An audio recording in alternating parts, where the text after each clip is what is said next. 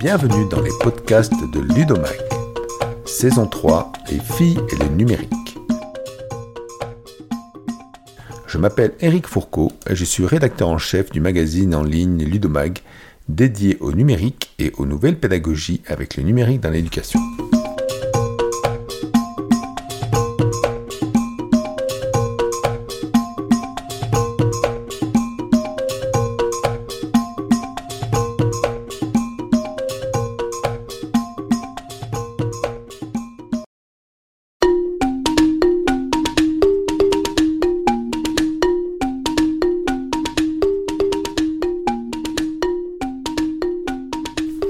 Rapport Faire de l'égalité filles-garçons une nouvelle étape dans la mise en œuvre du lycée du XXIe siècle, remis au ministre en 2021, montre qu'il y a aujourd'hui un faible nombre de filles dans les spécialités numériques, sciences informatiques et sciences de l'ingénieur, alors que ce n'est pas pourtant le cas en mathématiques. Ce constat préoccupant a fait l'objet de plusieurs débats, tables rondes et réunions de travail depuis la sortie du rapport.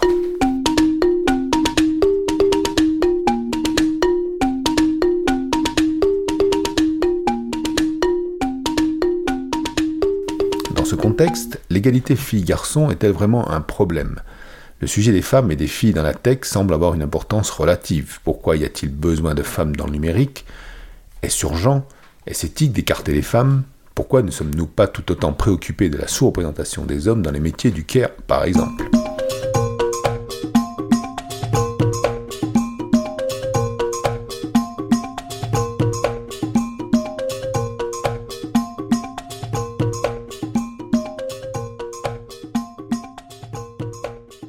Sur ces questions que Ludomag a choisi de porter la saison 3 de son podcast et d'inviter tous les 15 jours des enseignants, des experts, des entrepreneurs de la tech pour tenter de répondre à ces questions et, en s'inspirant de parcours de vie, d'envisager des actions dans ce domaine.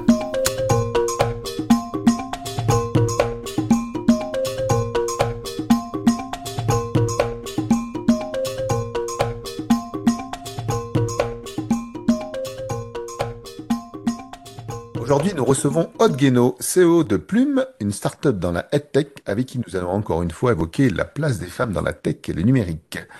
Bonjour Aude. Bonjour Eric, merci de me recevoir.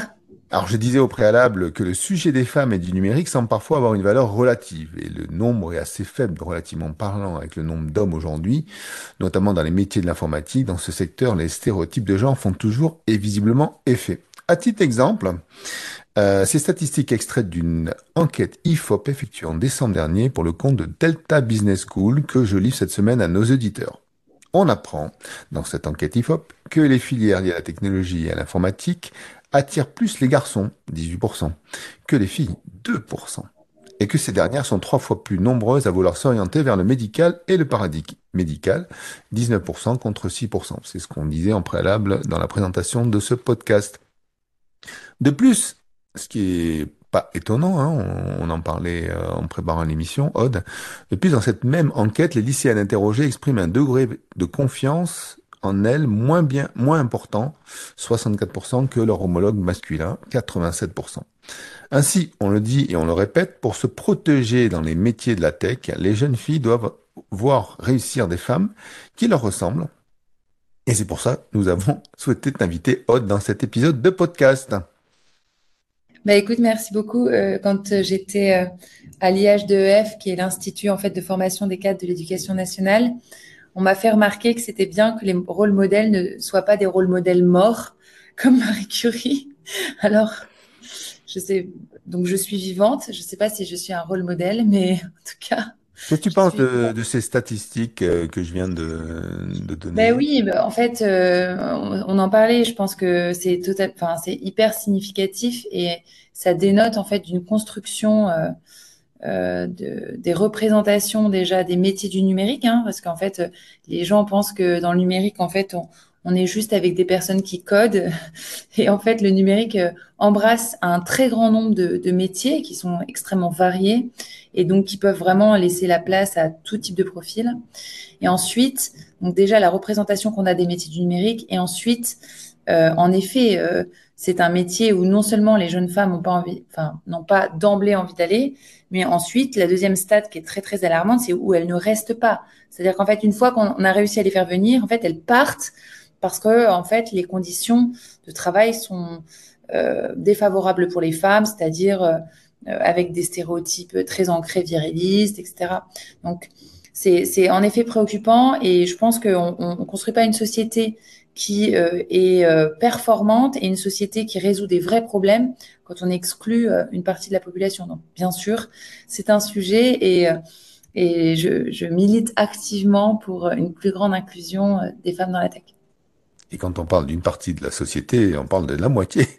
non, c'est quand même pas, c'est pas neutre. Alors, si on parle d'Aude Guénaud en tant qu'entrepreneuse de la tech, CEO de Plume, une tech qui s'intéresse à la lecture chez les jeunes, passionnée par le management, est-ce que cela suffit à cerner le personnage?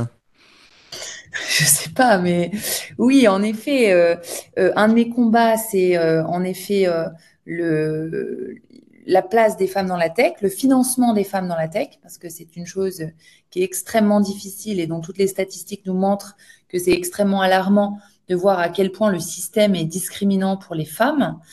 Euh, pas de femmes financées, ça veut dire pas de grosse réussite euh, financière, pas de gros exit pour les femmes. Ça veut dire aussi pas de femmes investisseurs et du coup pas de problématiques qui sont dites étiquetées comme féminines euh, qui sont facilement financées. Donc en réalité, ça pose un problème de société. Ça veut dire que des euh, problématiques étiquetées comme étant plus euh, féminines, l'éducation, etc. Eh bien en fait, tout un pan de ces problématiques ne sera pas financé. Donc outre le fait que l'injustice, ben, c'est quelque chose qu'on doit évidemment combattre. en fait, c'est plus globalement un problème qui implique euh, la, performance des, compagnies. Hein. On sait très bien que des femmes, femmes dirigeantes sont plus performantes parce qu'en fait, elles sont extrêmement euh, euh, lucides, etc. Et ensuite, c'est les problèmes, les problématiques qui vont être adressées, qui vont être beaucoup plus variées et, et, voilà, et qui sont déterminantes. Donc, ça pose aussi un, grand nombre de, si tu veux, de, de, représentations et de modèles. Hein. Je lisais une étude qui montrait qu'en fait, les premières victimes des accidents de la route sont des femmes, tout simplement parce qu'en fait, les modèles de data utilisés sont euh, pris sur des physiologies masculines. Évidemment, je ne vous apprends rien quand je vous dis que la physiologie féminine diffère de la physiologie masculine. Et donc, par conséquent, les femmes meurent parce qu'en fait, leurs euh, caractéristiques euh, physiologiques ne sont pas prises en compte. Pourquoi elles ne sont pas prises en compte? Parce qu'en fait, les produits sont pensés par des hommes. Donc, enfin, ce sont des enjeux sociétaux qui sont euh, fondamentaux et qui ne relèvent pas juste euh, d'un combat, en fait, euh, je dirais, pour la justice. C'est un, combat beaucoup plus global de prise en compte et de transformation de la société.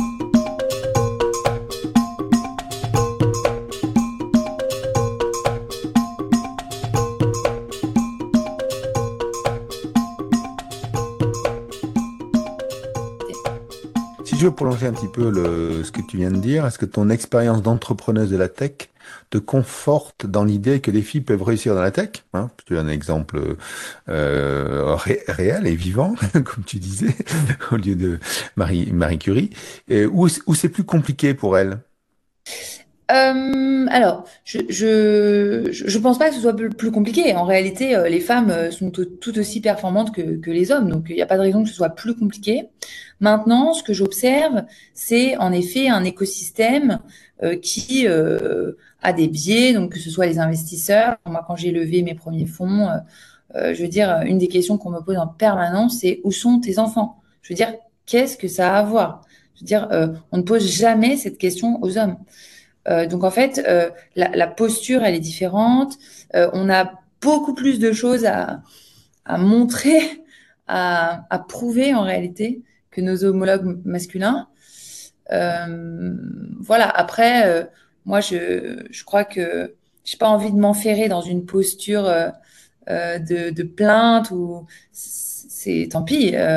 il faut faire montrer plus. Je montrerai plus et j'y arriverai plus. C'est tout.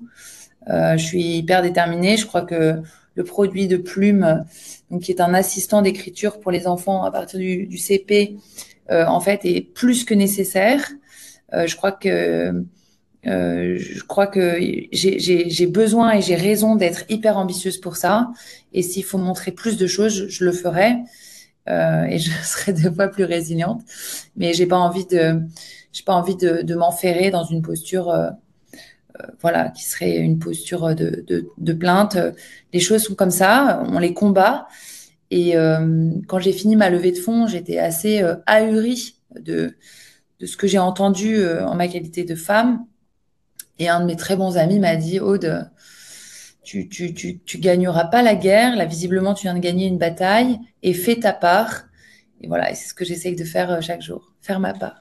Alors justement, faire ta part, euh, chez Plume, quelle solution tu, tu, tu mets en œuvre hein, en tant que manager principal de, de, de l'entreprise, dans, dans le management ou au quotidien Est-ce est que tu, euh, justement, euh, tu, tu donnes un contre-pied à, à, à ce que tu viens de décrire? Alors, nous, on a des mesures, en effet, RH d'inclusion euh, qui sont, euh, mais je dirais qui sont assez euh, naturels. Enfin, je veux dire, on essaye d'avoir, enfin, on essaye d'avoir. Je demande à ce qu'on ait la mixité parfaite et même dans l'équipe tech, parce qu'en fait, euh, d'avoir 50% d'hommes et 50% de femmes, si toutes les femmes font du marketing et des RH, ça n'a pas beaucoup de sens, parce que du coup, l'écart type des salaires euh, persiste.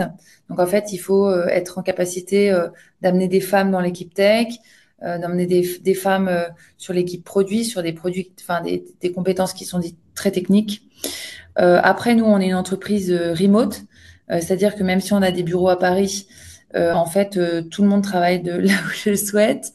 Donc, on a des employés, qui, enfin d'ailleurs, des employés qui sont partis, qui avant étaient à Paris, qui sont partis maintenant à Lisbonne, enfin partout en France.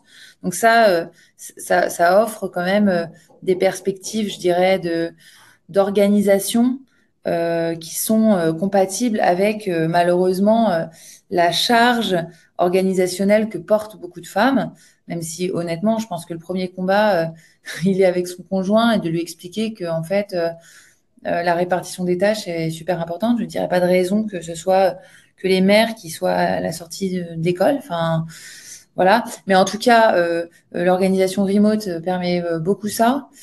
Euh, et ensuite, euh, on a euh, des sujets, enfin des sujets d'organisation de, type asynchrone, c'est-à-dire que énormément de choses se font par écrit. donc ça c'est très important. Et aussi, on travaille ce qu'on appelle en forfait jour. Donc ça c'est une, une, contrainte qu'on a, qu'on a même pour les non cadres, parce que ça permet en fait à chacun de disposer de sa journée comme il le souhaite. Et donc pour les femmes, mais pour les parents et pour les êtres humains de façon générale, pouvoir disposer de son temps de travail comme on le souhaite, euh, c'est très favorable pour les femmes en réalité. Mais c'est très favorable à tout le monde. Je veux dire, euh, euh j'ai un, un, directeur produit qui adore aller surfer. Bon, bah, voilà, je sais que le matin, euh, il va surfer et qu'il travaille tard le soir. Bon, bah, très bien. Bien, donc euh, le télétravail, euh, le management, le recrutement hein, fait que, ben, je sais plus, on va avoir une sorte d'équilibre homme-femme. Après, bon, chacun chez soi fait le reste du travail, on va dire, mais tu en, tu en fais déjà une bonne partie pour l'organisation. Et il y a des process, si tu veux, si tu veux, il y a des process de recrutement qui sont très favorables à la neutralisation des biais. Et par exemple, le fait de, de préécrire tous les, euh, toutes les questions que tu vas poser en entretien, ça garantit le fait que tu vas poser les mêmes questions à tout le monde et que tu vas pas poser des questions, euh, tu vois, même sans faire exprès en réalité, parce qu'on est tous euh, pré, prédéterminés par notre vécu, par etc. Donc en fait, nous, on a des process RH qui sont très écrits, déjà pour que tout le monde puisse les faire passer, et ensuite pour justement neutraliser un certain nombre de choses. Euh, donc en fait, euh, on pose les questions, euh, enfin on pose à tout le monde les mêmes questions ce qui nous préserve quand même d'un certain nombre de biais, il me semble. Alors, on va parler maintenant d'éducation. Hein, et dans les... Alors, tu viens du, monde de l'éducation, ça, on faudrait qu'on en parle un peu aussi, euh, et du monde d'enseignants. Euh, et dans les produits élaborés par Plume, y a-t-il des parties qui s'intéressent euh, justement à cette problématique de genre évoquée euh, à l'instant? Est-ce que vous faites attention dans vos productions ou dans vos hein, dans, dans, dans, les différents contenus à ne pas reproduire ces stéréotypes de genre? Mais Et plus globalement, est-ce que toi, dans, dans ce monde de l'éducation, tu, tu as observé, est-ce que ça, ça t'a marqué un peu ce, le, le fait que ben, parfois, en fait, on, on, on dérapait, hein, on s'en parlait des chaussons euh, bleus ou roses, euh, ou euh, les hommes qui vont au jardin et, et les Je filles qui font la chaque jour, cuisine. même avec mes enfants. Donc, euh, en fait, donc déjà, euh, en ce qui concerne le contenu chez Plume, donc nous, on est une solution euh, euh, qui euh, permet aux enfants euh, euh, de développer leur talent en expression écrite. Donc, évidemment, on produit beaucoup de contenu de littérature jeunesse. Il faut savoir que la littérature jeunesse est extrêmement sexiste et extrêmement genrée. Il y a d'ailleurs des maisons d'édition comme Talent Haut, euh, eh bien, qui luttent contre ces stéréotypes puisque les femmes sont toujours, enfin les, femmes et les petites filles hein, sont toujours des personnages secondaires euh, déterminés par euh, leurs caractéristiques physiques, etc. Euh, en tout cas, dans beaucoup de, de, de contenus, et que ce contenu ne va pas vraiment en s'améliorant. Donc, euh, enfin, il y a beaucoup d'études qui, qui le montrent. hein. D'ailleurs, j'avais écrit un article qui s'appelait euh, Des histoires pour les filles et des histoires pour les garçons, parce qu'en fait, sur le support de plumes, on me demandait quasiment quotidiennement euh, pourquoi est-ce que euh, le, euh, le, le, le personnage principal, quand c'était une petite fille, si on pouvait le changer quand c'était un petit garçon qui écrivait, mais on posait jamais la question inverse. À tel point qu'on a changé euh, les, les consignes d'écriture pour que euh, ce soit toujours euh, tu et qu'en fait il n'y ait pas de, de personnalisation du personnage. Parce qu'en fait on avait tout le temps cette question sur le support. C'est-à-dire que les parents considéraient qu'il était totalement normal qu'une petite fille s'identifie à un, un garçon, mais les parents de petits garçons ne comprenaient pas qu'un petit garçon s'identifie à une petite fille. C'était absolument ahurissant.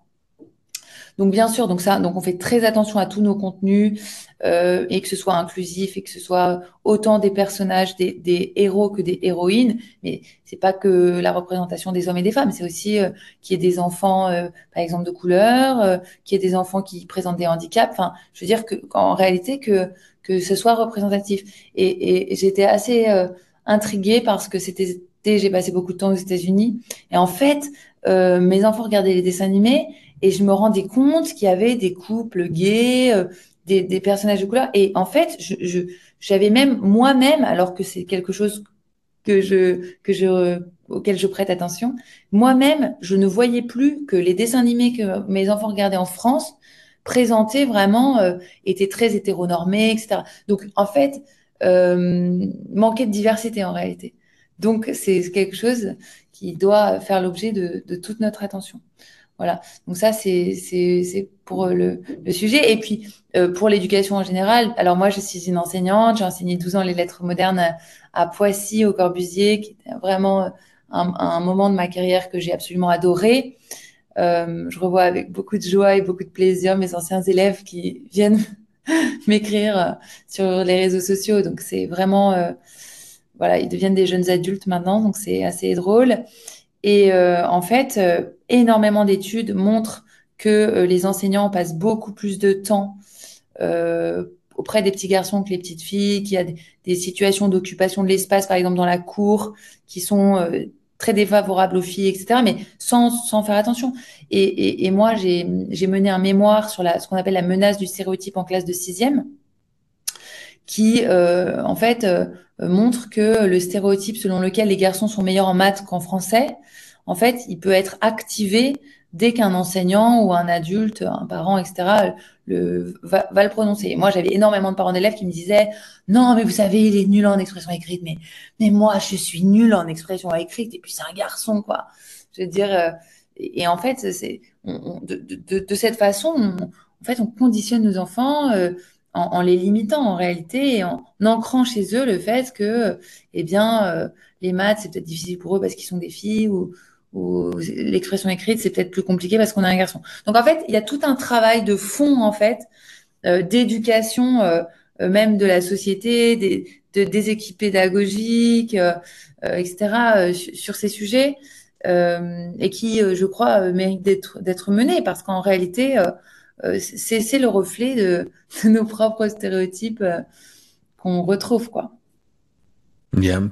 Ta, hum, ta solution, ta, ton souhait pour que les choses changent, Euh, effectivement, hein, parce que le, le- le- la question euh, des, des constats, hein, euh, c'est au- au- ce que je disais au préalable, euh, a été fait. hein. Les études, euh, les statistiques montrent que ben, les choses sont comme ça.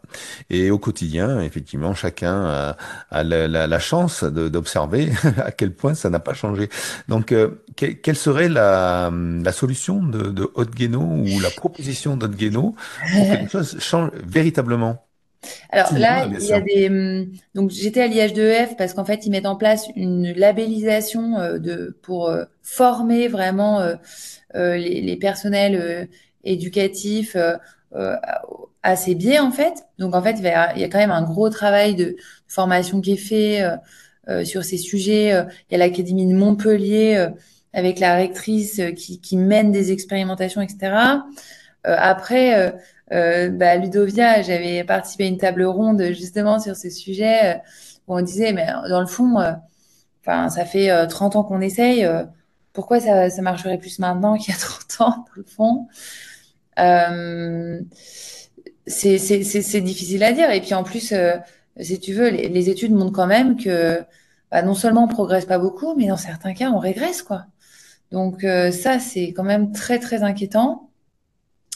Euh, moi, je crois que euh, et, et puis en plus, ça nous prémunit d'un certain nombre de, dérives, même, je dirais, euh, euh, politiques, etc. Enfin, je veux dire, euh, de, de représentation politique. euh, on voit hein, comme on a eu des, des, des propos très violents politiquement de, de, personnages politiques comme, comme Do- Donald Trump à, à- l'égard des femmes. Enfin, je veux dire, d'une violence extrême, etc.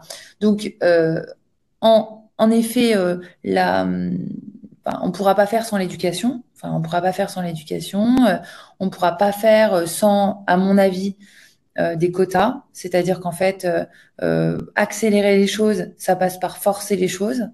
Moi, je suis hyper favorable à, à forcer la parité, justement pour l'ancrer. Et alors, euh, c'est très amusant parce que j'ai eu des, des discussions avec des gens qui me disaient, oui, mais nous, les hommes, du coup, euh, on met les, les quotas, du coup, bah, du coup, maintenant, nous, on est discriminés. En fait, le, le système, il est systématiquement discriminatoire pour les femmes depuis des dizaines d'années. Donc, en fait, les mesures de rattrapage, et il faut euh, lire hein, euh, ce que dit euh, la chercheuse euh, Ma- Madame Collet à- dans son livre hein, à, ce, à ce propos, c'est qu'en fait, les mesures de rattrapage ne sont pas du tout des mesures inégalitaires, sont juste euh, des mesures de rattrapage absolument nécessaires. En fait, on peut pas dire que les hommes soient discriminés quand on force les quotas. En réalité, c'est c'est pas possible. En fait, les femmes qui arrivent à ce niveau-là, elles ont déjà franchi tellement d'étapes avant qu'en réalité, elles devraient être bien plus haut. Donc, euh, voilà. Donc moi, je suis favorable à ça. Je suis favorable euh, à, à ce qui est de la, une représentativité euh, bien plus grande. Et on voit comment ça a fonctionné dans de très nombreux pays, hein, notamment euh, les pays du Nord, où en fait la lutte contre les inégalités, eh bien s'est accélérée au moment où ils ont forcé la représentativité.